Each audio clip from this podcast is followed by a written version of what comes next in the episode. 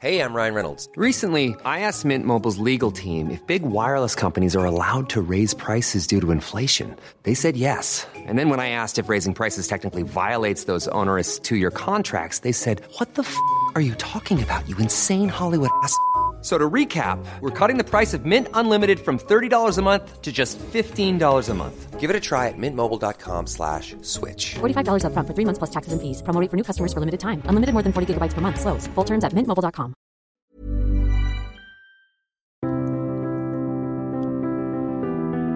Cette semaine, je vous emmène à Narbonne, l'une des principales villes du Languedoc, à l'histoire millénaire, puisque Narbonne a cette particularité d'avoir été fondée par les Romains et de disposer de strates historiques multiples, Antiquité, Moyen Âge, époque contemporaine. Analyser, étudier l'histoire de la ville de Narbonne, c'est aussi avoir un aperçu sur l'histoire de France et ses aléas.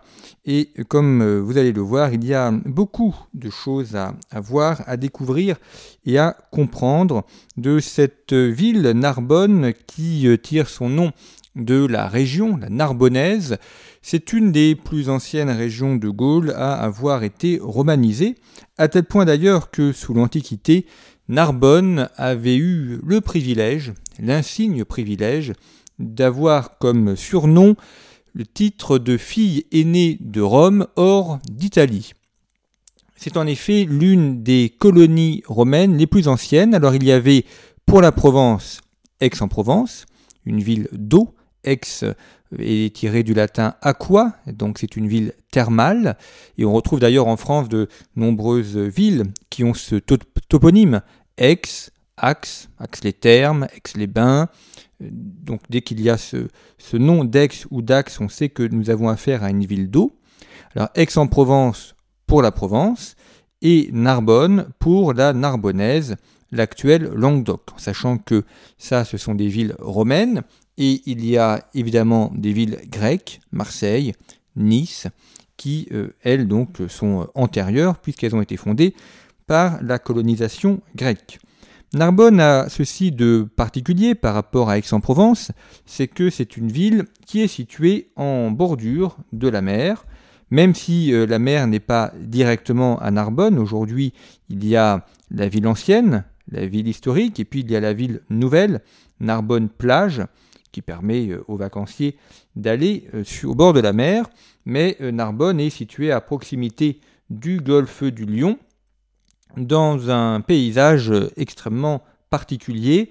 Si vous connaissez la région, évidemment, vous, connaissez ça par cœur, mais il y a Béziers à proximité, proximité également du canal du Midi, nous allons y revenir, et puis ce sont les, la partie euh, de la plaine, hein, le, Languedoc, et on arrive très rapidement dans les premiers contreforts du Massif central, notamment la région des Corbières, région viticole, région d'arbres, région montagneuse. Alors c'est pas encore la grande montagne, mais en tout cas avec les Corbières, on débute euh, l'entrée dans le Massif central qui nous amène vers euh, Saint-Chinian et vers tous les, grands domaines que l'on connaît.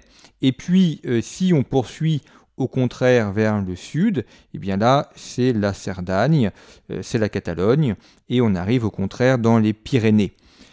L'analyse d'une carte permet de voir immédiatement la situation ô combien intéressante d'un point de vue géographique de la ville de Narbonne, puisqu'il y a la proximité du seuil de Naurouz.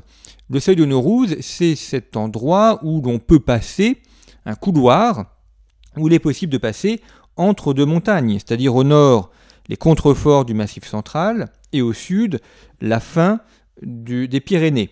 Et au milieu, il y a cet espace de plaine.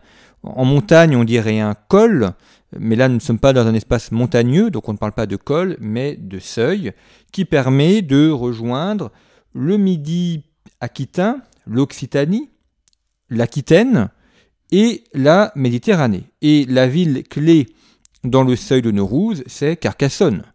Ce n'est pas un hasard s'il y a un château fortifié à Carcassonne, même si Viollet-le-Duc a transformé le château en quelque chose de beaucoup plus remarquable que ce qu'il pouvait être. Mais pourquoi est-ce qu'il y a une grande ville fortifiée à Carcassonne? Parce que nous sommes au milieu du seuil de Naurouz et que tenir Carcassonne permet de tenir les voies de communication et donc de surveiller les passages qu'il peut y avoir. Et Carcassonne est le lieu indispensable pour aller de la Méditerranée à l'océan Atlantique. Et euh, si vous avez tout simplement une carte des autoroutes sous les yeux, ben, on voit que les autoroutes aujourd'hui reprennent complètement euh, ce fait euh, géographique. On a l'autoroute A61 qui va de Narbonne à Toulouse en passant par Carcassonne, et puis ensuite une autoroute qui va jusqu'à Bordeaux. Et voilà l'autoroute de l'entre-deux-mers, ça c'est la 62, qui permet ainsi en, quelques heures de voiture d'aller euh, de la Gironde, de l'Atlantique, euh, jusqu'à la Méditerranée. Alors ce qu'on a fait aujourd'hui avec une autoroute, eh bien ça a été fait à l'époque de Louis XIV avec euh, Pierre-Paul Riquet, avec le canal du Midi, qui rejoint Toulouse à la Méditerranée, doublé ensuite au XIXe siècle par le canal latéral de la Garonne qui rejoint Bordeaux à Toulouse. Donc on voit là que euh, dès l'époque antique, les hommes ont tenu compte de la géographie et lorsque les Romains établissent une colonie à Narbonne, eh bien le lieu n'est pas choisi par hasard, il est choisi parce que nous sommes suffisamment près de la mer pour avoir un commerce maritime, mais suffisamment loin pour ne pas avoir les désagréments de la mer et notamment euh, les maladies, la malaria, etc. On est sur un espace de transit important et puis il y a aussi des espaces géographiques majeurs. Donc Narbonne nous dit tout ceci. Narbonne est aujourd'hui un, un, livre ouvert sur l'histoire de France qui nous permet de comprendre toute la richesse de cette situation. Alors il y a beaucoup de, choses à voir à Narbonne. Euh, ceux qui connaissent, eh bien ma foi, vous êtes euh, habitués. Enfin, je ne sais pas si on peut d'ailleurs s'habituer à la, beauté des choses. On est toujours euh, surpris et émerveillé par les monuments, par les beaux monuments. Il y a beaucoup de très beaux monuments dans le Languedoc, mais Narbonne particulièrement. Sa cathédrale, on va y revenir, qui est extrêmement particulière puisqu'elle est inachevée. Le canal, le canal de la Robine, euh, qui est d'ailleurs lui aussi classé au patrimoine mondial de l'UNESCO, qui est un canal euh, tout à fait intéressant. Des Halles, 19e, euh, et puis également un pont habité. Et vous voyez que ces monuments, qui sont de siècles différents, nous disent tous quelque chose, non seulement de l'histoire de la ville, de l'histoire du lieu, mais aussi euh, de l'histoire du pays. Et c'est ça que je trouve toujours très intéressant lorsqu'on est dans une ville où on peut marcher euh, sur euh, quelques centaines de mètres et on parcourt en fait des siècles et il y a tout un apprentissage à faire de la lecture des façades, de la lecture des monuments. De la même manière que la géographie nous aide à savoir lire les paysages, il y a aussi un apprentissage historique à faire pour savoir lire les façades, lire les monuments. Et à Narbonne, euh, quand on part de la cathédrale où il y a la, voie domitienne, donc qui est une des plus anciennes voies romaines, là nous sommes il y a 2000 ans, même euh, antérieurement, nous sommes au 1er ou 2e siècle avant Jésus-Christ, cathédrale époque médiévale, le canal de la Robine époque moderne, le pont des marchands époque médiévale aussi, et puis les Halles 19e. Euh, et donc, euh, en marchant sur quelques centaines de mètres, on parcourt quasiment 2500 ans d'histoire. Et euh, ça, c'est unique. Il y a quand même peu d'endroits au monde où on retrouve ce genre de choses. En Italie, évidemment, d'autres lieux en France, bien sûr, mais on voit quand même que c'est assez unique. Et surtout, on voit comment une ville se construit au fur et à mesure en rasant, en rebâtissant, en reconstruisant. Aujourd'hui, on a une approche du patrimoine qui est une approche très euh, conservatrice. On veut garder les choses et on veut les maintenir en l'état. Ça, c'est une approche héritée du 19e siècle, notamment du traumatisme causé par la Révolution française qui avait beaucoup détruit. À l'époque médiévale, on n'a pas de, de, crainte de raser et de rebâtir. Beaucoup de cathédrales sont des cathédrales du 12e, 13e siècle, mais ont été érigées sur des cathédrales plus anciennes qui ont été rasées, on a récupéré les pierres et on a fait la cathédrale nouvelle. Aujourd'hui, on n'aurait pas idée de raser une cathédrale du XIIIe siècle pour faire une cathédrale du XXIe. Donc vous voyez que la notion de, patrimoine, le rapport au bâtiment, le rapport à l'histoire a aussi euh, évolué. Et puis, euh, si on, s'éloigne quelque peu de Narbonne pour aller dans les environs, et j'y reviendrai, il y a notamment l'abbaye euh, Sainte-Marie de Fontfroide, qui est un lieu majeur. Alors Narbonne est officiellement fondée en 118 avant Jésus-Christ, donc elle, elle est fondée quatre ans après Aix-en-Provence, qui a été fondée en 122. Donc Aix d'un côté, Narbonne de l'autre. Les Romains euh, tiennent cette région qu'ils civilisent et qu'ils romanisent. Quand on est à, Narbonne, euh, on est en Italie. Hein. c'est euh, une région qui est romanisée depuis plus de 2000 ans, qui est même davantage romanisée que certaines régions de l'Italie. Donc on, pourrait être en Toscane, on pourrait être à Naples, ce serait à peu près la même chose. On est dans cette région romanisée euh, de la France. Et puis, euh, je l'ai dit, de très beaux euh, monuments. Alors commençons par le pont des marchands. Pont des marchands qui a fait une actualité malheureuse ces dernières semaines à cause de ses fragilités. Le pont des marchands, c'est un des derniers ponts habités en France. Il y en a deux, et il y a celui-ci à Narbonne. Alors c'est un pont qui est situé au-dessus du canal de la Robine, canal de la Robine qui est un ancien bras de l'Aude, je vais y revenir, et donc c'est un pont qui enjambe le canal, tout ce qu'il y a de plus basique, et euh, comme euh, vous le savez peut-être, à l'époque médiévale, les ponts étaient généralement habités. La plupart des ponts étaient habités. À Paris, par exemple, la plupart des ponts sont habités enfin étaient habitées. Et puis ces habitations euh, ont été euh, démontées. Alors souvent les ponts ont été détruits, notamment lorsqu'il y avait des crues. Donc ça a emporté les ponts, et puis un pont, bah, il faut l'entretenir, donc certains se sont effondrés. Évidemment, si sur le pont vous avez euh, des commerces, et puis ensuite des habitations, ça pèse lourd, et donc ça fragilise le pont, et ça explique très bien que la plupart des ponts bâtis ont disparu. Et puis un pont bâti, vous avez peu euh, de passage pour euh, une route étroite pour pouvoir passer. Donc quand on a fait des ponts modernes, eh bien on ne les a pas bâtis et on a fait un pont plus large pour que les véhicules puissent passer. On a malgré tout quelques ponts bâtis qui sont restés, dont celui de Narbonne, alors qui a fait l'actualité malheureuse au début du mois d'avril 2023, puisque celui-ci menace de s'effondrer. Donc il a été euh, évacué, les commerces ont fermé, les habitants ont été évacués, et euh, la mairie de Narbonne euh, va mettre en place des, travaux pour essayer de sauver ce pont, ce qui est compliqué, c'est un pont en, bois avec des poutres, donc il faut changer le bois qui est à la fois parfois pourri, d'autres fois attaqué par des insectes xylophages. vous avez également les étais, les pierres qui, posent problème. Donc ça fait beaucoup de travaux. il y en a probablement pour plusieurs années, mais on peut encore apercevoir le pont même si on ne peut plus passer sur le pont, on peut l'apercevoir depuis euh, les berges du canal de la Robine. Euh, ce qui est intéressant également pour ce pont, c'est qu'il suit le tracé du cardo, le cardo maximus. Alors qu'est-ce que le cardo maximus? Ça c'est un terme typique en architecture antique. Les villes romaines, les villes romanisés euh, ont un plan quadrillage et vous avez deux axes principaux qu'on appelle le cardo et le decumanus. Et euh, ces deux axes principaux, donc un axe nord-sud, un autre est-ouest, généralement, après évidemment, les Romains s'adaptent aussi à la topographie. On a des villes où c'est pas vraiment ça. Mais en tout cas, on a ces deux axes qui se croisent, et au centre de leur croisement, il y a le forum. Donc euh, c'est pour ça que il y a euh, ce point. Et le cardo, donc, qui vient du terme qui désigne un, pivot, ou les, gonds de la porte, et désigne l'axe nord-sud. Donc le cardo, c'est nord-sud, et le decumanus, c'est est-ouest.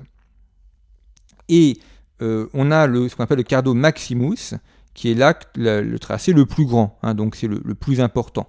Après, il y a des cardos mineurs.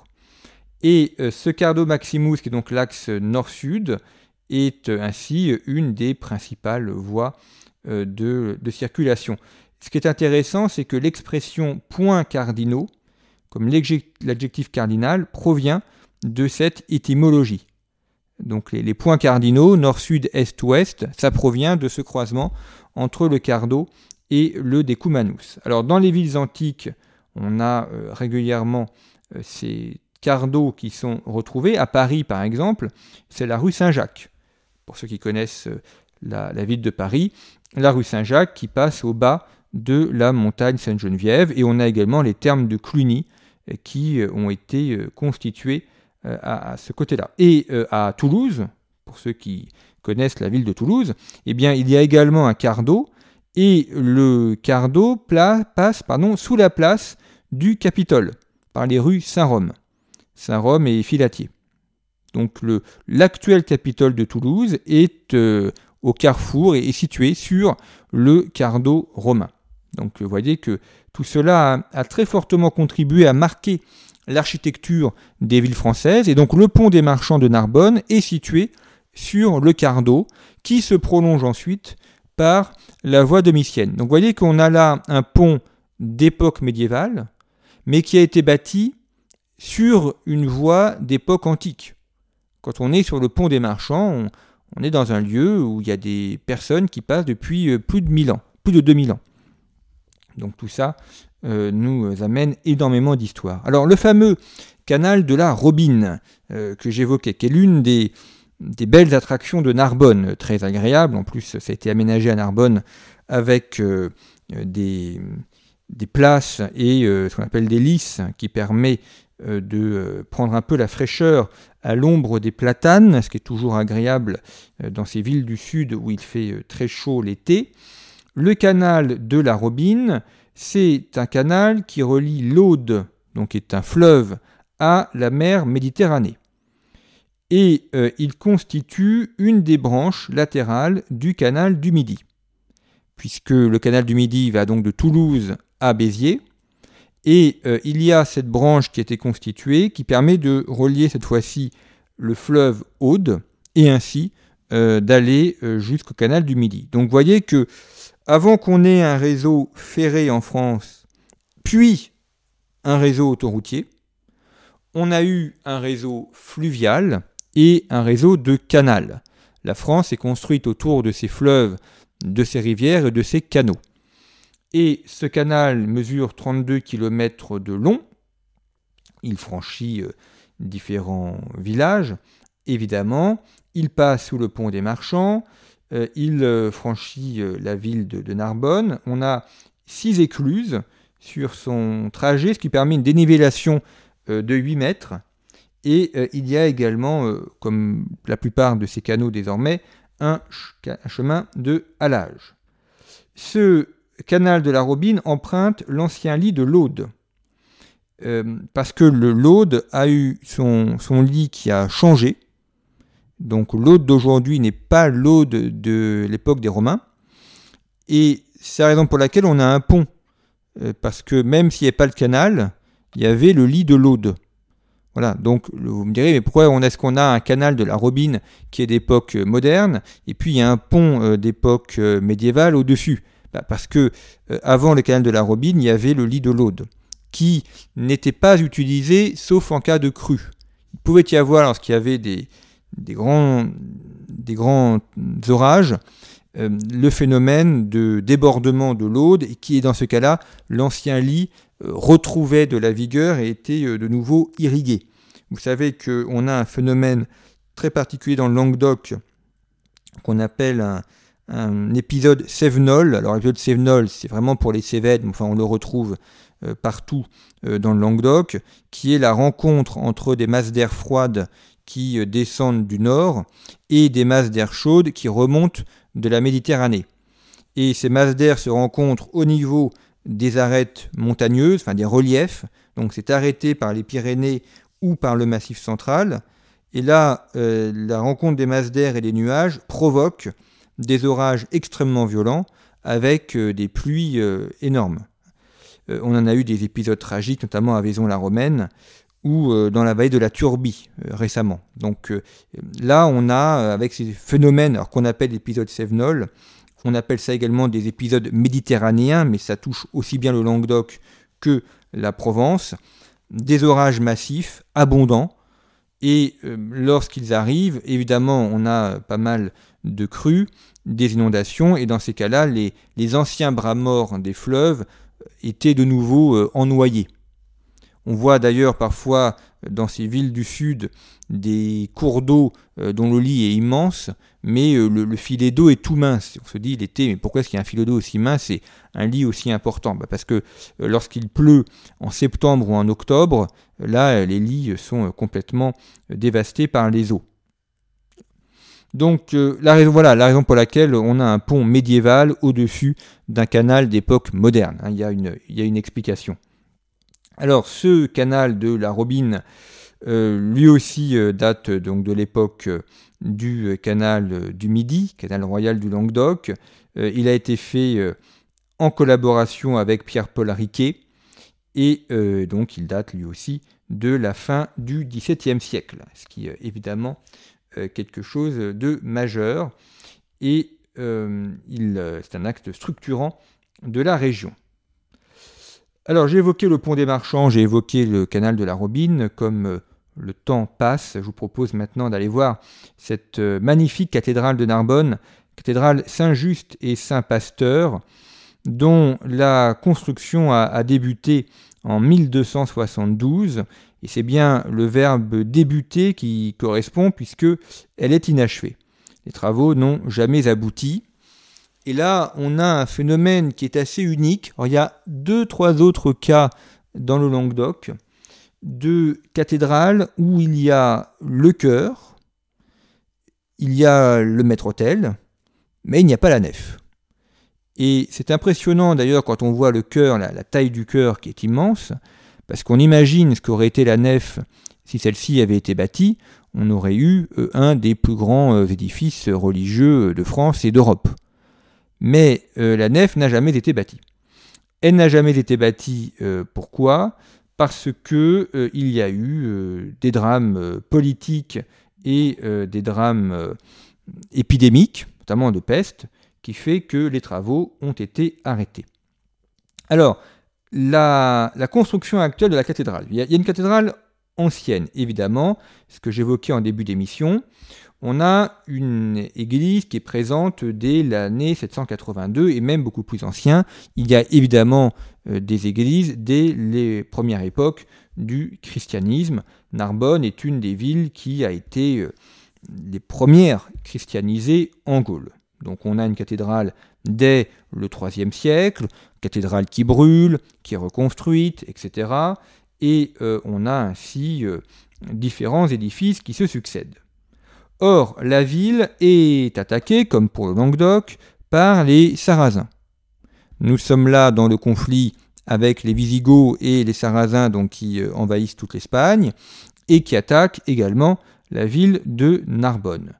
Ce qui fait que euh, au 8e siècle, eh bien, il y a une présence de, euh, des, Sarrasins et il y a d'ailleurs quelques vestiges que l'on retrouve, qui sont des vestiges d'une mosquée, une mosquée qui aurait été construite par les Omeyyades au début du 8e siècle, dans les années 740. Euh, Donc il y a eu une trace sarrasine dans cette région, des combats violents qui fait que la cathédrale a été euh, détruite, reconstruite euh, au gré du temps. Et puis en 1268, le pape Clément IV décide de la construction d'une belle cathédrale. Or, Clément IV a été archevêque de Narbonne. Et vous voyez, c'est là que l'histoire de la ville euh, retrouve l'histoire de la chrétienté. Clément IV a été archevêque de Narbonne. Il, a, il est né euh, à Nîmes et euh, il, a, il devient pape, donc. Et comme il il est originaire de Nar il a été archevêque de Narbonne, il veut que Narbonne soit une belle ville, d'autant que Narbonne avait, je vous le rappelle, à l'époque antique, le titre de fille aînée de Rome. Donc comme lui maintenant est évêque de Rome, eh bien il va faire en sorte que son ancien évêché ait une cathédrale digne de ce nom. Donc il fait bâtir une magnifique cathédrale dans le style euh, français de l'époque, cathédrale euh, qui s'élève, même s'il faut attendre uniquement 1272 pour que les travaux débutent. Le chœur est achevé en 1332, donc il a fallu une cinquantaine d'années pour que le chœur soit achevé. D'ici là, Clément IV n'a plus été euh, pape, hein, mais enfin en tout cas, les travaux se poursuivent, mais il s'arrête. Il s'arrête alors pour plusieurs raisons. D'abord euh, par manque de ressources. il, y a, bah, il y a un manque d'argent. Bon, enfin, me l'argent pour toujours le, le, trouver. Deuxième raison, c'est qu'il y a une opposition des consuls de la ville. Donc là, c'est l'opposition entre le pouvoir politique civil et le pouvoir politique religieux. Troisième euh, raison, la guerre de Cent Ans. En 1355, le prince noir a assiégé la ville. Le prince noir, c'est un Anglais. Il assiège la ville et Narbonne se rend compte qu'elle est mal protégée, que les remparts ne sont pas suffisants, qu'il faut euh, refaire les remparts. Il faut absolument protéger les remparts. Et là, d'où l'opposition du pouvoir euh, civil qui dit bon ben on a un budget, le budget est limité, et donc, euh, on va pas mettre l'argent dans la cathédrale, mais on va le mettre dans les remparts. Hein. L'urgence, ce sont les remparts. L'urgence, c'est la protection de Narbonne. Donc, on alloue le budget qui aurait pu être dépensé pour la cathédrale à l'édification de remparts et à la protection de la ville. Ensuite, on a euh, la peste euh, qui s'abat, notamment en 1348 et en 1355. Et tous ces euh, éléments font que la construction n'est jamais reprise. Et voilà la raison pour laquelle on a cette cathédrale inachevée. Alors c'est très surprenant quand on y est parce que on voit très bien la place où il aurait dû y avoir la nef. et puis on a un mur, un mur qui coupe le cœur. Donc vous avez une cathédrale qui est un grand cœur. Il n'y a rien d'autre. Et vous voyez que ce bâtiment dit beaucoup de choses. Il dit beaucoup de choses sur les styles architecturaux. Il dit beaucoup de choses sur les pouvoirs politiques, sur l'histoire religieuse, et puis sur les malheurs de la région, la guerre, la peste, les nécessités du temps, et notamment celle de protéger et de fortifier la ville. Alors beaucoup d'autres choses euh, pourraient être dites sur, sur Narbonne, juste un mot très brièvement euh, sur les, halles qui ont été euh, classées parmi euh, les, plus belles halles de, France. C'est vrai qu'elles sont très belles, datent du 19e siècle. halles typiques, hein, comme on en a fait beaucoup au 19e, avec aujourd'hui de nombreux commerces. Et puis également à Arles, le palais des archevêques, très important. Il y, a, un magnifique musée, si jamais vous passez dans la région. C'est partie des, très beaux musées du Languedoc. Il y a des peintres moderne et contemporain tout à fait intéressant, un palais des archevêques qui n'est pas sans rappeler d'ailleurs celui d'Avignon, notamment dans son style architectural, et qui rappelle d'ailleurs à quel point Narbonne a été un très grand évêché. Euh, Narbonne a été une ville euh, qui compte aujourd'hui, elle est passée un peu au deuxième rang, mais euh, son histoire antique, son histoire médiévale et son histoire moderne en ont fait une ville majeure que l'on trouve, que l'on retrouve aujourd'hui dans ses monuments et dans son histoire.